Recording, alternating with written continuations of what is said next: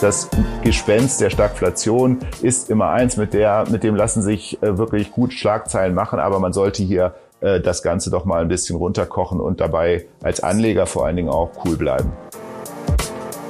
Willkommen zur heutigen Episode des Scalable Capital Podcast. Wir befinden uns mitten im letzten Quartal des Jahres 2021. Wir haben relativ hohe Inflationsraten und hören und lesen in den Einschätzungen dazu jetzt immer öfter auch den Begriff der Stagflation. Es sind vor allem Energiepreise, die zuletzt stark gestiegen sind. Industrie und auch Einzelhandel klagen über Lieferprobleme gleichzeitig. Und dann haben wir noch, wenn wir nach China schauen, dort mittlerweile mehrere große Immobilienentwickler wanken. Wie ist die Gesamtlage einzuordnen? Sehen wir einem Herbstbuß entgegen, wird der Oktober doch noch golden? Und wie ist der Ausblick bis Jahresende? Darüber spreche ich heute mit Dr. Martin Lück, Leiter Kapitalmarktstrategie beim US-Vermögensverwalter BlackRock in Frankfurt. Hallo, Herr Lück. Hallo, Herr Zeitlich, grüße Sie. Herr Lück, fangen wir mal mit der Inflation an. Jeder kriegt an der Tankstelle mit, ähm, das Benzin kostet so viel wie zuletzt vor neun Jahren. Insgesamt hatten wir zuletzt in Deutschland 4,1 Prozent Inflationsrate. Aus Ihrer Sicht vorübergehendes Phänomen oder begleiten uns die höheren Inflationsraten für längere Zeit jetzt? Das äh, ist eine gute Frage und das kommt darauf an, wie Sie den Zeitraum kürzer, länger oder vorübergehend äh, definieren. Das ist sicherlich nichts, was morgen vorbei sein wird. Es wird aller Voraussicht nach mit den höheren Preisen für verschiedenste Dinge noch bis ins nächste Jahr hineingehen. Und das hat natürlich einerseits zu tun mit dem sehr starken wirtschaftlichen Neustart nach der Corona-Pandemie. Viele Aktivitäten, wirtschaftliche Aktivitäten sind ja jetzt erst in der letzten Zeit wieder möglich geworden und die Nachfrage dafür ist also stark und sie ist da. Und auf der anderen Seite haben wir ein teilweise begrenztes Angebot weil äh, an einigen Stellen äh, schlicht und ergreifend die Rohstoffe, auch die Energie nicht ausreicht, die äh, Transportkapazitäten nicht ausreichen und das Ganze dann zu einer Angebotsknappheit führt. Und starke Nachfrage, knappes Angebot heißt höhere Preise. Das ist genau der Effekt, den wir jetzt sehen. Das wird, wie gesagt, noch eine ganze Weile so weiterlaufen, bis diese ähm, Angebots- und Nachfrageunterschiede sich wirklich ausgeglichen haben. Und ich rechne damit, dass das nicht vor etwa Mitte nächsten Jahres der Fall sein wird. Mhm. Ähm, Sie haben schon gesagt, äh, ein Teil der ganzen Entwicklung ist, ähm, dass wir eben die Inflationsrate jetzt äh, auch haben vor dem Hintergrund einer steigenden Nachfrage, nachdem zu Beginn der Corona-Krise ja vieles erstmal stark runtergefahren wurde. Und wir hatten ja auch, wenn wir jetzt schauen, im Jahresvergleich in den Monaten des Vorjahres hatten wir zum Teil leicht negative Inflationsraten. Also das heißt, wenn man sich das mittelfristig anschaut, dann sind die 4,1 Prozent, die wir jetzt sehen, im Vergleich zu, wenn wir zwei Jahre zurückschauen, gar nicht so außer der Reihe. Ja, das ist praktisch ein Aufholprozess. Das ist natürlich auch eine Sondersituation jetzt äh, aufgrund von, äh, von Covid und der Lockdowns. Das ist kein normaler volkswirtschaftlicher Zyklus. Der geht ja normalerweise so in Sinuskurvenform rauf und runter. Und was wir hatten, war ein praktisch abruptes Runterfahren der Wirtschaft. Und wir sehen jetzt auch ein ebenso abruptes wieder Hochfahren. Und deshalb sind diese Effekte viel stärker, als sie normalerweise in so einer glatteren Entwicklung in der Historie gewesen sind. Das ist äh, auf jeden Fall der Punkt und in der Tat ist hier die äh, Inflationsentwicklung ein, äh, ein Ausreißer ähm, nach oben für eine bestimmte Zeit. Die EZB hat jetzt kein explizites ähm, Durchschnittsinflationsziel, wie das ja die amerikanische Fed vor einiger Zeit neu definiert hat, sondern die EZB versucht praktisch jetzt nur den Zielwert von zwei Prozent zu erreichen und definiert ihn neuerdings symmetrisch, also nicht mehr nur unter zwei Prozent, sondern auch über zwei Prozent. So umgangssprachlich ausgedrückt 2,2 Prozent sind genauso gut wie 1,8 Prozent. Aber ja. Sie haben recht, natürlich hat die EZB in der Vergangenheit das Inflationsziel massiv unterschritten. Und jetzt wird praktisch diese Unterschreitung in der Rückbetrachtung über einen längeren Zeitraum ausgeglichen. Insofern bisher noch nicht viel passiert. Allerdings muss man natürlich dazu sagen, was für uns Ökonomen vielleicht äh, wenig ähm, beachtlich ist oder auch wenig spektakulär, das hat für viele Haushalte im Moment ganz spürbare Folgen. Ja, und wenn man jetzt weiterschaut, es gibt ja schon erste Stimmen, die auch, äh, also Ökonomen, die sagen, ähm, wir werden nächstes Jahr Tarifabschlüsse sehen, höhere, also und wo, wo man, wo teilweise von so einer kleinen Lohnpreisspirale die Rede ist, was ja dann wieder so ein, schon so ein typischer Inflationstreiber wäre. Das ist richtig. Die Lohnpreisspirale ist immer der Punkt, ab dem Inflation wirklich ein eigentlich relevantes Thema wird, jedenfalls ähm, aus in der längerfristigen Betrachtung. Allerdings muss man das wirklich mal abwarten. Natürlich ist es so, dass Gewerkschaftsvertreter sich jetzt hinstellen und sagen, ui, wir haben hier Inflation, wir müssen das auf jeden Fall in die Lohnverhandlungen in der nächsten Runde einbacken sozusagen. Ähm, aber ob das dann wirklich durchsetzbar ist und wie nachhaltig das dann sein wird, das bleibt aus meiner Sicht wirklich mal abzuwarten. Es ist äh, in Amerika deutlich wahrscheinlicher, dass das der Fall ist. Da ist aber auch der Arbeitsmarkt flexibler, reagibler. Das heißt, er reagiert viel stärker auch auf Knappheiten von Arbeit. Und die sehen wir im Moment in den Vereinigten Staaten. Das kann man im Moment sehen. Die Löhne steigen dort in der Tat um 4,5 Prozent. Das ist äh, deutlich stärker, als wir es hier im Euroraum sehen. Und ehrlich gesagt, die Lohnpreisspirale, jetzt mal abgesehen von aller Rhetorik und aller voreiliger Positionierung auch von Gewerkschaften, das kann ich verstehen, das kann ich nachvollziehen aber ich sehe das wirklich äh, nicht so nicht so dramatisch, wie es im Moment vielleicht gezeichnet wird.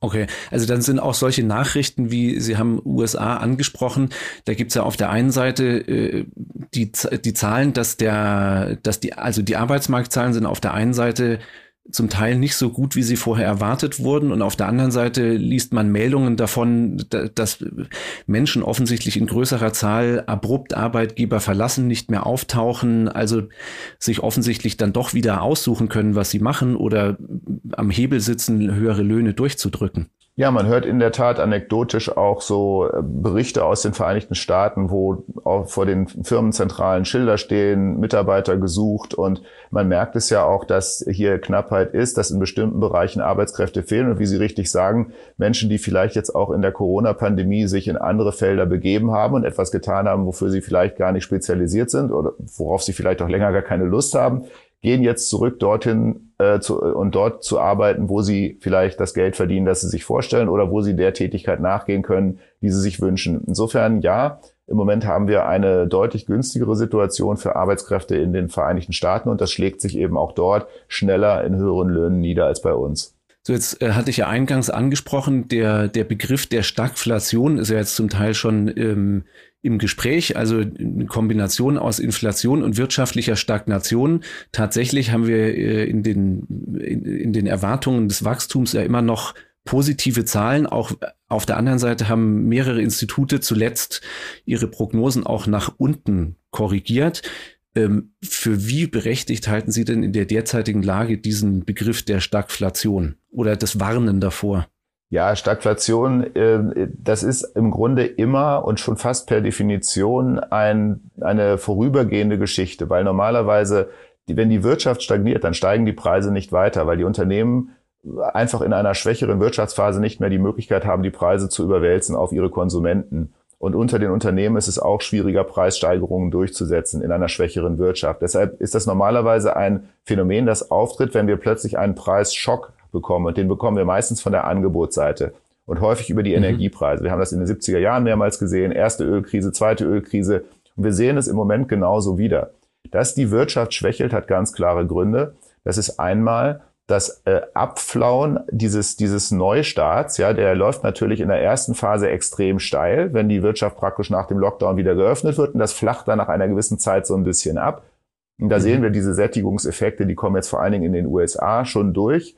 Ähm, und wir sehen zweitens, dass die zweitgrößte Volkswirtschaft der Welt, nämlich China, auch ganz bewusst ihre Wirtschaft gedrosselt hat. Das haben die hauptsächlich gemacht, weil sie gesehen haben, naja, wir sind den anderen in der Welt 2020 so weit vorangeprescht, weil wir halt die ersten waren, die Covid hinter sich gelassen haben.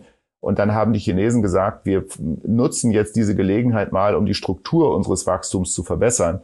Und wir versuchen mal, bestimmte Unebenheiten, die wir haben im chinesischen Wirtschaftsmodell äh, glatter zu machen. Zum Beispiel, dass man ähm, Risiken im Finanzsektor versucht hat zu reduzieren, indem man einige der schwächeren Finanzinstitute ähm, auch mal hat insolvent gehen lassen. Man hat jetzt die Kreditvergabe insgesamt eingebremst. Man hat auch die Regulierung, wir haben das bei den Technologieunternehmen mitbekommen, äh, deutlich ja. angezogen äh, und eben auch die Finanzierungsregeln beispielsweise. Sie sprachen ja vorhin auch schon von den großen Immobilienunternehmen.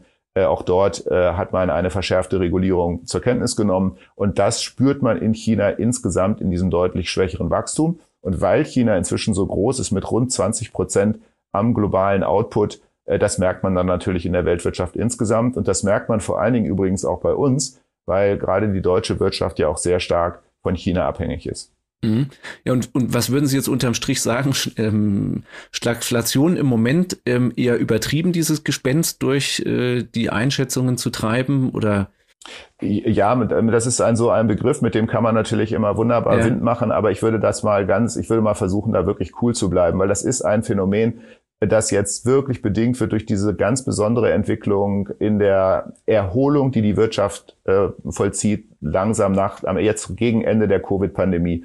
Und das ist eine Situation, die wird nicht lange anhalten. Wir werden diesen äh, Preisbuckel, den wir jetzt sehen, wie gesagt, jetzt noch in das nächste Jahr hinein sehen. Und wir werden auch eine gewisse Abschwächung der Wirtschaftsentwicklung vielleicht noch über mehrere Monate sehen. Ich rechne aber zum Beispiel damit, dass schon die chinesische Wirtschaft ihren schwächsten Punkt vermutlich durchschritten hat und dass wir wahrscheinlich in das Jahr 22 hinein schon wieder eine leichte Wachstumsbeschleunigung sehen. Das äh, ist alleine deshalb zu erwarten, weil China im nächsten Jahr einen äh, Parteikongress vor sich hat. Ja, dort findet ja alle fünf Jahre der Parteikongress statt und äh, der ist im Herbst äh, 22 und in diesem Parteikongress möchte die kommunistische Partei traditionellerweise nicht mit einem so schwachen Wachstum hineingehen mit einem Jahr, in dem man sein Wachstumsziel ganz offen verfehlt. Und deshalb wird China vermutlich auch auf Sicht der nächsten Quartale wieder mehr Gas geben. Deshalb glaube ich, das Gespenst der Stagflation ist immer eins, mit der, mit dem lassen sich äh, wirklich gut Schlagzeilen machen, aber man sollte hier äh, das Ganze doch mal ein bisschen runterkochen und dabei als Anleger vor allen Dingen auch cool bleiben. Und was die Entwicklung der Ölpreise angeht, ich meine, die, die jetzigen Inflationsraten, Sie haben es auch gesagt, ein, ein starker Teil davon ist ja eben die Entwicklung der Energiepreise. Und das hat ja China jetzt nun nicht äh, so direkt in der Hand. Das ist richtig. Die äh, Energiepreise und die Ölpreise sind natürlich auch ein, vor allen Dingen ein Angebotsthema, weil die OPEC bzw. die OPEC Plus unter Einfluss von Russland hier sehr stark auch mit der, mit dem Drehen am Ölhahn, also ein bisschen zugedreht, ein bisschen aufgedreht, einen sehr starken Einfluss auf den Preis haben. Und die OPEC hat durch ihre sehr vorsichtigen Öffnungsbeschlüsse, die hatten ja auch in der Covid-Pandemie die ähm, Ölversorgung der Welt dramatisch runtergefahren, sonst wäre der Ölpreis noch viel stärker an sich zusammengefallen, als er das ohnehin schon ist. Und jetzt ähm, wird, werden die Ölhähne nur ganz langsam wieder aufgedreht und im Verhältnis zur zurückkommenden Nachfrage jetzt in der Welt nach Covid, wo die, wo die Wirtschaft wieder so langsam sich in, in weiten Teilen öffnet, äh, wird praktisch das Öl künstlich knapp gehalten. Das ist der Grund, warum der Ölpreis jetzt so äh, hoch ist, wie er im Moment ist. Also äh, im Prinzip wäre es in den Händen der OPEC Plus, jederzeit die Welt mit mehr Öl zu versorgen und diese Knappheit zu beenden. Aber natürlich hat man daran kein Interesse, weil man natürlich an hohen Ölpreisen auch sehr viel mehr Geld verdient. Das ist äh, also reines Selbstinteresse der Ölförderländer und ähm, wird in der Form mit auf mittlere Sicht auch äh, ähm, nicht, nicht wieder runter geregelt von der OPEC?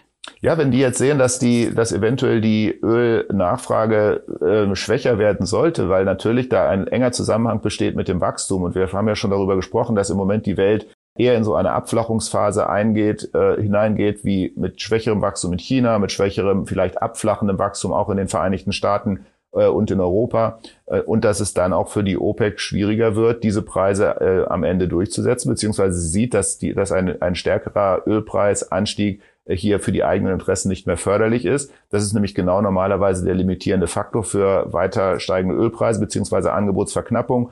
Und dann wird man dann auch entsprechend den Ölhahn weiter aufdrehen und wieder dafür sorgen, dass die Preise ein bisschen runterkommen. Dann ähm, lassen Sie uns mal von da, Sie haben auch schon ähm, die Notenbanken angesprochen, die EZB mit ihrem Inflationsziel der jetzt ja symmetrischen zwei Prozent kommen. So jetzt sind wir bei 4,1 Prozent, also im Moment ähm, weit drüber. Gleichzeitig ähm, wird immer noch im Rahmen der äh, Notfallankaufprogramme werden Anleihen in beträchtlichem Umfang gekauft. Ähm, wir haben jetzt die nächste FED-Sitzung Anfang November. Was erwarten Sie da? Ja, ich glaube, dass die Fed den auch schon im Grunde durchblicken hat lassen, dass die, dass die Arbeitsmarktberichte, obwohl sie von der Zahl der neu geschaffenen Stellen nicht so stark reingekommen sind wie erwartet, doch was die Löhne angeht, die Lohnentwicklung angeht und auch was die Reduktion in der Arbeitslosenquote angeht. Die Arbeitslosenquote ist ja stärker gefallen als gedacht in den USA, dass die Fed das praktisch als Zeichen sieht, dass man jetzt sagen kann, okay, wir können jetzt in die Reduzierung der Anleihekäufe einsteigen. Das wird man vermutlich am 3. November verkünden und wird damit dann äh, im Dezember beginnen. In welchem Umfang ist noch nicht ganz klar. Aber ich vermute, dass die Fed das Ziel hat, etwa bis Mitte des Jahres 22 durch zu sein mit dem Abbau der Anleihekäufe. Bisher kauft die Fed ja 120 Milliarden im Monat und äh, man will praktisch dann Richtung Null runter zur Mitte des Jahres, damit man dann in einem zweiten Schritt darüber nachdenken kann, so, Anleihekäufe sind jetzt auf Null runtergefahren, wann können wir jetzt als nächsten Schritt den Zins wieder starten, äh, wieder anfangen anzuheben. Und das äh, wird frühestens in der zweiten Jahreshälfte 22 ähm, erfolgen aus heutiger Sicht. Und äh, das, deshalb rechne ich mit einem äh, mit einem Rückgang des Anleihekaufvolumens pro Monat in einer Größenordnung von 15 bis 20 Milliarden. Aber das ist jetzt das, worüber die Märkte auch trefflich äh, spekulieren und wo jetzt im Grunde auch der, äh, das meiste Augenmerk drauf liegt für die Sitzung am 3. November. Sie hatten es angesprochen, die, die FED hat ähm, schon so leichte Andeutungen gemacht. Ähm, was ist Ihre Einschätzung? Die EZB, die ja mit einer gewisseren, gewissen Verzögerung in der Regel hinterherläuft, wie, wie wird es hier weitergehen? Da gab es ja noch keine so klaren Tapering-Ankündigungen. Das ist richtig. Die EZB hat vor allen Dingen bisher eines getan. Sie hat äh, natürlich gesagt, wir kommen jetzt langsam wieder raus aus der Pandemie und auch nach Aussage von Virologen und Epidemiologen wird die Pandemie spätestens Mitte 2022 wirklich endgültig vorbei sein. Und dann müssen wir auch wieder die Sondermaßnahmen, die geldpolitischen Sondermaßnahmen äh, zurückfahren. Und das geht hier in Europa vor allen Dingen um das Pandemic Emergency Purchase Program, das PEP mit dem die EZB ja auch zusätzlich Anleihen kauft. Und dieses Programm läuft im März aus. Und die EZB ja. hat jetzt gesagt, das ist nichts, nichts weiter als eine Normalisierung. Wenn die Pandemie beendet ist, müssen wir auch das PEP beenden. Das ist eigentlich selbsterklärend. Äh, und insofern ist das kein Tapering im amerikanischen Sinne, also dass man wirklich die Geldpolitik straffen möchte. Man geht mhm. nur im Prinzip von einer Sondermaßnahme weg, von einer Notmaßnahme. Und deshalb muss, man, muss man das wahrscheinlich anders lesen als die Tapering-Ankündigung der, der Amerikaner. Zumal die EZB auch gesagt hat, sollte es durch die Rückführung ähm, des PEP ähm, zu Knappheiten der Liquiditätsversorgung kommen, dann würde eventuell das im Hintergrund ja noch weiterlaufende Asset Purchasing Program, das APP, eventuell vorübergehend aufgestockt. Also die EZB wird auf jeden Fall sicherstellen, dass genügend Liquidität im Euroraum vorhanden ist. Und über eine Zinserhöhung reden wir schon mal alle mal gar nicht. Ja, das ist äh, mhm. äh, im Moment noch überhaupt kein Thema, dass die EZB wieder anfängt, die Zinsen im Euroraum zu erhöhen. Das heißt, es ist auch aus Ihrer Sicht jetzt nicht damit zu rechnen, ähm, dass man sagt, jetzt wird das Notfallankaufprogramm zurückgefahren und dann hat es wieder einen negativen Einfluss auf die Wirtschaft, weil man auf der anderen Seite ja immer noch das Asset Purchasing Programm in der Hand hat, das man hochregeln könnte, wenn zu wenig Geld da ist. Genau, das ist der Punkt. Man hat im Grunde genügend Flexibilität. Das ist ja auch das, was Frau Lagarde gebetsmühlenartig immer wieder sagt. Äh, wenn sich die Umstände ändern, dann muss man auch die Politik ändern. Und die EZB hat genügend Möglichkeiten auch äh, für den Fall, dass es dann beim Auslaufen des PEP Liquiditätsengpässe geben könnte, jederzeit entsprechend gegenzusteuern. Dann äh, lassen Sie uns mal auf ein spezielleres Thema schauen. Ich hatte es ja eingangs schon erwähnt. Ähm, wir, wir haben in, in China ähm, ja mittlerweile drei große Immobilienentwickler, die da in, in großen Zahlungsschwierigkeiten sind. Und die große Frage, die ja drüber steht, inwieweit ist das jetzt ein isoliertes Problem oder inwieweit kann es doch Auswirkungen geben, die letztlich auch uns betreffen. Sie haben selber schon angesprochen, wie exportabhängig die deutsche Wirtschaft ist, gerade zum Beispiel die Autosindustrie gegenüber China. Wie, wie schätzen Sie da mögliche Folgen ein, wenn jetzt nach Evergrande und äh, Fantasia auch Modern Land jetzt in Schwierigkeiten ist, was das bedeuten könnte? Ja, ich glaube, man muss sich zunächst die Frage stellen, ist das tatsächlich eine systemische Krise? Ist das systemrelevant? Und das ist es natürlich in gewisser Weise immer. Das ist letzten Endes eine Definitionsfrage. Und aber ja. die, der Grund, warum diese Frage überhaupt aufgekommen ist, war ja der Vergleich mit der Lehman-Krise in den Vereinigten Staaten. Da weiß man, das war auch eine Krise, also die Lehman-Pleite im äh, Herbst 2008, das war ja letzten Endes eine Folge des Crashs am amerikanischen Immobilienmarkt, speziell des Subprime-Marktes in den Jahren 2006 und 2007. Und ähm, die, aber der Vergleich hinkt natürlich, weil Evergrande ist und, und die anderen Immobilienunternehmen äh, sind letzten Endes die, die, diejenigen, die die Wohnungen tatsächlich ähm, verkaufen, beziehungsweise die sie letzten Endes auch bauen. Äh, und es ist keine äh, vielfach gehebelte Finanzstruktur, die letzten Endes auf, den, auf das Immobilienphänomen draufgesattelt wurde, so wie das im Fall von Lehman äh, ist und warum auch Lehman letzten Endes dann äh, ein Systemproblem wurde. Darüber hinaus ist natürlich auch, das kann man vielleicht mit einem, mit einem zynischen Unterton sagen, äh, das Problem in China leichter aus der Welt zu schaffen, weil China natürlich keine lupenreine Marktwirtschaft in dem Sinne ist, sondern der Staat kann praktisch jederzeit ähm, qua Ordre de Mufti sozusagen entscheiden, wen er am Leben erhält und wen nicht. Und was man mhm. im Moment sieht, äh, die ersten äh, Hinweise deuten darauf hin, dass, dass die chinesische Regierung, die kommunistische Partei, kein Interesse daran hat, einen Konzern wie Evergrande beispielsweise, der jetzt der erste war, in, bei dem das in Frage stand, ähm, komplett den Bach runtergehen zu lassen und die und beispielsweise auch die Schuldner alle ausfallen zu lassen, was man im Moment versuchen wird. Und die ersten äh, Zeichen davon sieht man ja schon, dass äh, Evergrande vermutlich zerschlagen wird und in, in dem bestimmte Teile des Geschäfts weitergeführt werden von anderen Unternehmen, die schlicht und ergreifend übernommen werden, um auch sicherzustellen, dass beispielsweise Wohnungen, also Evergrande zum Beispiel hat 1,4 Millionen Wohnungen verkauft, die bereits bezahlt sind. So ist das in China. Sie bezahlen die Wohnung und dann ein paar Jahre später bekommen sie die dann. Ähm, ja. Und 1,4 Millionen Kunden warten derzeit auf ihre Wohnungen von Evergrande. Und dass diese Menschen nicht mit ihrem bereits bezahlten Geld einfach runterfallen, äh, sondern dass sie praktisch sicher sein können, dass dann eben von anderen Unternehmen, die diese Operation übernehmen, ihre Wohnungen geliefert und sichergestellt werden. Das, ähm, das ist der Punkt, so dass man sagen kann, die Unternehmen werden vermutlich in, in, der, in der Gestalt von heute, auch in der Größe, ähm, nicht weiter existieren, aber sie, aber die ähm, damit verbundenen Wirtschaftsaktivitäten werden von anderen übernommen. Das wird kein äh, Schnitt sein, der an einem Tag vollzogen wird, sondern es wird ein Prozess sein, in dem halt bestimmte Teile dann ausgegliedert werden, aber man jederzeit sicherstellt, dass äh, so viel wie möglich vom Geschäftsbetrieb weitergehen kann und entsprechend natürlich auch so viel von den Schulden bedient werden können, die diese Unternehmen angesammelt haben. Also wenn, ich, ich verstehe Sie dann so, Sie rechnen tatsächlich jetzt nicht damit, dass es in China weithin dazu kommen wird, dass infolge dieser Zahlungsschwierigkeiten der großen Wohnkonzerne dann auch in der Breite irgendwie Konsum zurückgefahren wird und der dann unsere Wirtschaft äh, in ihrem Absatz treffen könnte.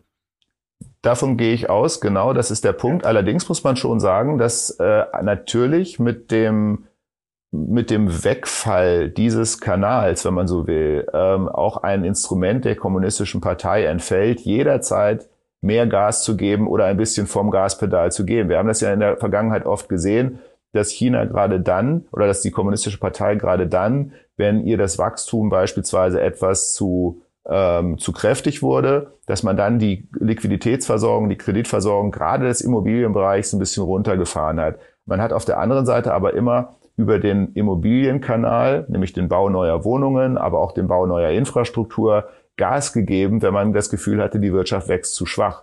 Und mhm. wenn man jetzt im Grunde, und das sind natürlich sehr direkte Kanäle, wenn man im, im Prinzip sagt, man lockert die Kreditversorgungsbedingungen für Unternehmen wie Evergrande und Co., dann hatte man einen sehr direkten Kanal, kann sagen, okay, die werden jetzt wieder in der Lage sein, mehr, mehr Wohnungen zu verkaufen und das wird jetzt unser Wachstum gleich wieder um äh, im, im messbaren Bereich antreiben. Wenn man jetzt im Grunde diese Unternehmen, ähm, ich, ich sage es jetzt mal so, zerschlägt, beziehungsweise ihre Geschäftstätigkeit auf viele andere Unternehmen verteilt, dann mhm. wird man praktisch wesentlich weniger direkt Einfluss nehmen können auf das zukünftige Wirtschaftswachstum. Also das hat schon Folgen. Es hat aber nicht so sehr Folgen äh, auf die äh, oder für die Zahl, um die ähm, Chinas Wirtschaft wächst, sondern vielmehr ähm, auf die Art, auf die Instrumente, auf die man dabei zugreifen kann und wie direkt man dieses Wirtschaftswachstum steuern kann. Okay. Danke für die Einordnung. Ähm, dann, wenn wir jetzt schauen, was uns in diesem Jahr noch blühen könnte, dann ähm, schauen wir mal in die äh, andere Himmelsrichtung. Die USA haben äh, unlängst knapp die Zahlungsunfähigkeit abgewendet. vorerst muss man sagen, ne? die äh, Schuldenobergrenze wurde ausgesetzt bis Anfang Dezember. Ähm, was ist Ihre Prognose? Werden äh, Republikaner und Demokraten auch äh, dann, wenn es erneut drauf ankommt, sich da zusammenraufen? Weil es kann ja eigentlich niemand wollen, ähm, dass es wirklich zur Zahlungsunfähigkeit kommt und dass es dann wirklich so Dominoeffekte hätte. Nein, daran hat in der Tat niemand ein Interesse. Und das ist auch genau der Punkt, wo die Demokraten genau wissen, dass sie die Republikaner kriegen können. Und die Republikaner sind natürlich im Moment in einer knallharten Verweigerungshaltung. Also Mitch McConnell hat das damals bei der Wahl von Biden auch angekündigt, äh, dass er seine ähm, Senatsgruppe, er ist ja Minderheitsführer im Senat, in eine Fundamentalopposition führen würde. Und genau das ist auch zu erwarten. Das heißt, es wird knallhart verhandelt. Ich gehe davon aus, mhm. dass die Demokraten versuchen werden, jetzt äh, ihr Ausgabenpaket, das sie eigentlich nach der Sommerpause jetzt geplant hatten, von 3,4 Billionen, also 3.400 Milliarden US-Dollar über die nächsten zehn Jahre, eine gigantische Summe, äh, die hauptsächlich auch in soziale Umverteilung ähm, äh, fließen sollte, die übrigens dringend notwendig ist in den Vereinigten Staaten. Also höhere Mindestlöhne, aber auch steuerliche Entlastungen für Niedrigverdiener und, äh, und, und mittlere Einkommensgruppen. Da ist die Disparität ja viel, viel größer als bei uns. Und dieses, äh, und dieses Paket ist natürlich bei den Republikanern extrem unbeliebt. Und das wollen die verhindern. Aber die Demokraten werden jetzt im Grunde diesen diesen Hebel nutzen, dass die Republikaner sich natürlich auch nicht zum Sündenbock machen lassen wollen für eventuell ein, eine Zahlungsunfähigkeit der Vereinigten Staaten. Und diese beiden ja. Dinge zu verbinden, also praktisch ein vermutlich abgespecktes Ausgabenprogramm in Verbindung mit den Verhandlungen um die neue Schuldenobergrenze. Ich gehe davon aus, dass man da versuchen wird, indem man diese beiden Dinge zusammenpackt, einen Kompromiss zu finden. Das sind zähe und sicherlich auch sehr komplexe Verhandlungen, die da anstehen. Und ich glaube auch, dass jetzt, wenn der Dezember näher rückt, wir sind jetzt ja erstmal wirklich, ähm, bis dahin haben wir jetzt erstmal Ruhe, aber wenn das dann wieder zwei, drei Wochen davor ist, vor diesem Termin, äh, dass die Zahlungsunfähigkeit dann erneut droht, dann werden die Märkte auch wahrscheinlich wieder unsicherer werden und dieses Thema wird sich vor allen Dingen dann auch an den äh, Anleihemärkten niederschlagen. Ich gehe also davon aus, dass uns da noch ein paar unruhige Wochen ins Haus stehen, bis das Thema dann tatsächlich äh, im Dezember irgendwann gelöst wird unruhige Wochen ins Haus stehen, aber äh, trotzdem, wenn man ihnen zuhört, so, ähm, sag mal, losgelöst von der reinen Tagesaktualität, so finster klingt jetzt Ihr Ausblick gar nicht. So die, die Frage, was glauben Sie denn, worauf haben sich Anleger noch einzustellen bis Jahresende? Also muss man schon fürchten, die, dass die Jahresendrallye ausfällt oder ja, wir, also das kommen ja ganz, ganz viele verschiedene Faktoren zusammen ja. und das macht ja auch im Grunde die, die Welt äh, so einerseits faszinierend, andererseits auch komplex und schwer zu verstehen, wenn man auch versucht, dann das ganze äh, Sammelsurium an Informationen zu verdichten zu einem Ausblick für, für Investoren und für Anleger. Ähm, wir haben schon über China gesprochen, wir haben über die Vereinigten Staaten gesprochen, wir haben über Stagflation gesprochen. Da kommen natürlich noch viele Dinge dazu. Mhm. Wenn man auf die Aktienmärkte zum Beispiel mal schaut, die sind natürlich jetzt sehr stark auch davon getrieben, dass die Anleger wenig Alternativen bei, bei zinstragenden Anlageprodukten haben. Das heißt, viele sind in Aktien gegangen, weil sie gesagt haben, naja, wenn die Aktienmärkte weiter steigen, ja. dann ähm, äh, verdiene ich da vielleicht noch ein bisschen Geld. Auf der anderen Seite ist natürlich der Aktienkurs letzten Endes auch nichts anderes als ein Anrecht auf die Unternehmensgewinne der Zukunft. Das heißt, ja. es kommt nicht nur auf die Zinsen an, sondern es kommt auch auf die Unternehmensgewinne an. Und ähm, da gibt's ja auch dann so Bewertungsmodelle, die beispielsweise die Unternehmensgewinne der Zukunft nehmen und zinsen sie ab mit den, mit den Zinsen in der näheren Zukunft und so weiter. Ja. Und wenn man dann steigende Zinsen hat, bedeutet das natürlich rein finanzmathematisch erstmal niedrigere Aktienbewertungen. Das heißt mit anderen Worten, die Aktiengewinne dürfen jetzt nicht zurückgehen. Wenn die, und wir, wir befinden uns jetzt gerade in diesen Tagen am Beginn der Berichtssaison für das dritte Quartal. Das heißt, die Unternehmen legen jetzt ihre Gewinne, ihre Gewinnberichte für das dritte Quartal vor, aber sie verbinden das auch immer gleich mit einem Ausblick auf die nächsten Quartale. Und der sollte möglichst konstruktiv sein, der sollte möglichst positiv sein. Dann äh, eröffnen sich auch neue Bewertungsspielräume. Damit rechne ich auch, dass wir bei den Ge Unternehmensgewinnen jetzt praktisch durch die ähm, durch die Wintermonate, in denen es wahrscheinlich auch nochmal von der Pandemie-Seite eher äh, düstere Nachrichten gibt, aber dass wir da durchschauen und sagen, wir, wir schauen in das Jahr 22, in dem werden wir die Pandemie wirklich hinter uns haben. Und dann normalisiert sich auch das Leben wieder, dann äh, lösen sich auch die Angebotsengpässe auf, dann verschwindet das Inflations- oder meinetwegen auch das Stagflationsgespenst. Und dann blicken wir wieder konstruktiver nach vorne. China dürfte stärker wachsen nächstes Jahr. Europa hat auch gute Aussichten und insofern denke ich mal, dass äh, die, äh, dass, dass viele jetzt auf diese Ausblicke der Unternehmen äh, schauen werden. Und die ähm, Frage, ob die Jahresendrallye ausfällt oder nicht, die hat wahrscheinlich auch sehr viel mit dem Verlauf der Berichtssaison zu tun. Ja, also muss man jetzt ähm, auf die Berichtssaison schauen. Vielleicht noch ganz kurz zum Ende ein äh, kurzer Blick auf ähm, andere Anlageklassen, ähm, Gold, Kryptos. Wie, wie ist da Ihre Prognose im Zusammenhang ähm, mit dem, was wir gerade an Ereignissen drumherum sehen? Ja, wir haben äh, jetzt natürlich auch äh, gesehen, dass ähm, viele äh, Anla Anlagemittel ähm, im Bereich der realen Anlagen, also alles, was äh, jetzt nicht mit zinstragenden Titeln zu tun hat, im, im Prinzip profitiert hat.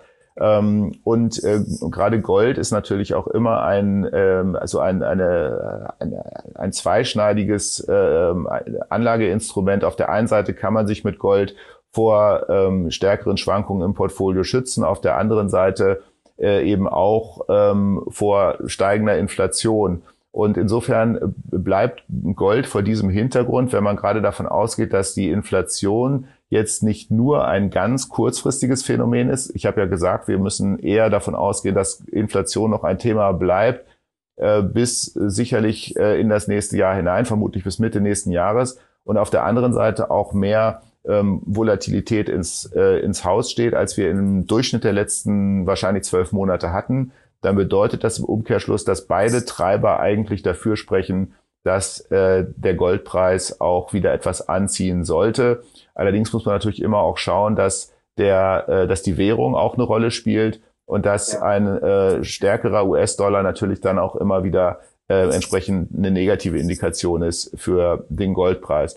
Bei äh, Kryptos, ähm, äh, Kryptowährungen äh, sage ich sowieso nur in Anführungszeichen, weil das ja. äh, im Grunde für uns noch eine, mh, ein, äh, zu viel mit Intransparenz, auch mit äh, mangelnder Regulierung verbunden ist, so dass das für uns eher ein Spekulationsobjekt als ein Anlageobjekt ist. Also das Geld, das ich dringend für meine Altersvorsorge brauche, das würde ich in allen möglichen anderen anlegen, nur nicht in diesen ähm, Instrumenten. Ja, weil es kann ja schon ein Tweet reichen und dann sieht die Sache erstmal wieder völlig anders aus. Das, genau so ist es. Da, da ist auch die, die Schwankung extrem. Natürlich hat man gesehen, dass das eine enorme Bonanza werden kann. Und wenn man da drauf sitzt und auf der richtigen Seite wieder verkauft, im richtigen Moment wieder verkauft, dann kann man natürlich damit auch äh, viel Geld machen. Nur das hat mit seriösem Anlegen nichts zu tun. Das hat im Prinzip mit eher mit Zockerei zu tun. Äh, Finde ich ja auch spannend und, und vielleicht für den Privatgebrauch auch ganz spaßig. Aber das sollte man wirklich mit dem Teil des Portfolios tun, ähm, den man nicht hinterher trauert, wenn er wirklich weg ist. Gut. Herzlichen Dank für die Einschätzung. Äh, einmal durch die Ereignisse, die aktuellen geritten und noch ähm, rausgearbeitet, was das für Anleger heißen könnte. Vielen Dank, Martin Lück. Danke Ihnen, Herr Zeitler. Alles Gute. Und äh, den Zuhörern vielen Dank für Ihre Zeit, fürs Zuhören und wie immer der Hinweis, wenn es Fragen gibt, Anregungen, Themenvorschläge, schreiben Sie uns eine Mail an podcast@scalable.capital. Bis zum nächsten Mal.